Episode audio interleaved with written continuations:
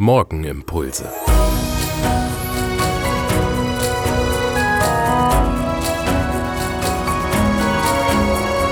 Willkommen zur Pilgerwoche.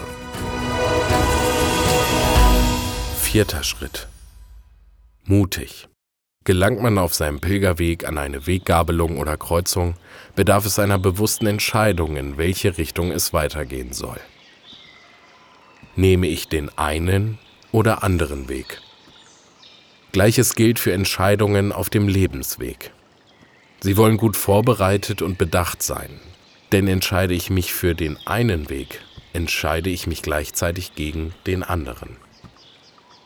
Mit einer betroffenen Entscheidung schließe ich also immer wieder viele andere Möglichkeiten aus. Im Gegensatz zu dem scheinbar banalen Abwägen zwischen dem einen oder anderen Pilgerweg sind bewusste Entscheidungen in wichtigen Fragen, wie zum Beispiel der Berufswahl oder der Frage, wie, wo und mit wem möchte ich leben, die Folge komplexer Beurteilungsprozesse. Sie basieren auf persönlichen Bewertungen und Erfahrungen. Manchmal beruhen sie auch auf einem Bauchgefühl. Auch kann es hilfreich sein, bei Menschen, denen ich vertraue, Rat zu suchen. Irgendwann steht dann eine Entscheidung fest. Und mit dieser hebe ich mich heraus aus der Masse. Gebe mir selbst Profil. Zeige ich meiner Mitwelt, meinen Mitmenschen, wer ich bin. Sie erfahren, welche Standpunkte, Einstellungen, Haltungen und welche Moralvorstellungen ich habe. Wofür ich stehe, zu wem ich halte, welcher Gemeinschaft ich angehöre, welcher Botschaft ich vertraue sowie was und woran ich glaube.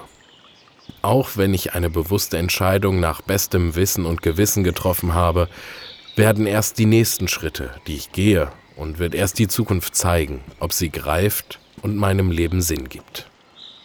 Und deshalb bleibt eine richtungsweisende Entscheidung immer auch ein großes Wagnis. Die Folgen einer Entscheidung lassen sich niemals in Gänze voraussagen. Ich könnte falsch liegen, scheitern, zum Gespött der anderen werden. Doch was ist die Alternative? Mir nach Jahren zu sagen oder sogar vorzuwerfen, hätte ich es damals doch versucht.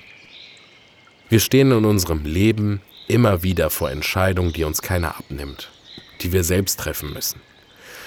Hierzu bedarf es Mut und Entschlossenheit. Auch die Entscheidung für ein Leben mit Gott muss ich selbst aktiv treffen. Er gibt uns viele gute Gründe, an ihn zu glauben. Doch es braucht den berühmten mutigen Sprung ins Ungewisse, im Vertrauen darauf, dass da seine Arme sind, um zu erfahren, dass er mich trägt. Welche wichtige Entscheidung habe ich zuletzt getroffen? Hat Gott dabei eine Rolle gespielt? Jetzt aber, so spricht der Herr, der dich erschaffen hat, Jakob, und der dich geformt hat, Israel. Fürchte dich nicht, denn ich habe dich ausgelöst. Ich habe dich beim Namen gerufen, du gehörst mir. Wenn du durchs Wasser schreitest, bin ich bei dir. Wenn durch Ströme, dann reißen sie dich nicht fort. Wenn du durchs Feuer gehst, wirst du nicht versenkt, keine Flamme wird dich verbrennen. Denn ich, der Herr, bin dein Gott, ich, der Heilige Israels, bin dein Retter. Ich habe Ägypten als Kaufpreis für dich gegeben, Kusch und Seba an deiner Stelle. Weil du in meinen Augen teuer und wertvoll bist und weil ich dich liebe, gebe ich Menschen für dich und für dein Leben ganze Völker. Fürchte dich nicht, denn ich bin mit dir. Vom Aufgang der Sonne bringe ich deine Kinder herbei, und vom Untergang her sammle ich dich. Ich sage zum Norden, gib her, und zum Süden, halt nicht zurück. Führe meine Söhne heim aus der Ferne, meine Töchter vom Ende der Erde. Denn jeden, der nach meinem Namen benannt ist, habe ich zu meiner Ehre erschaffen, geformt und gemacht. Was du heute tun kannst.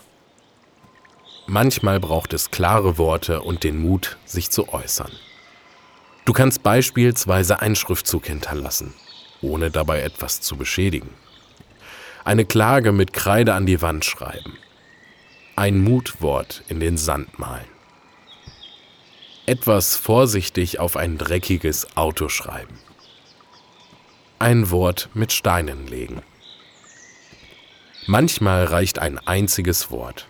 Es kann Mut, Nachdenken und Inspiration für andere Menschen bedeuten.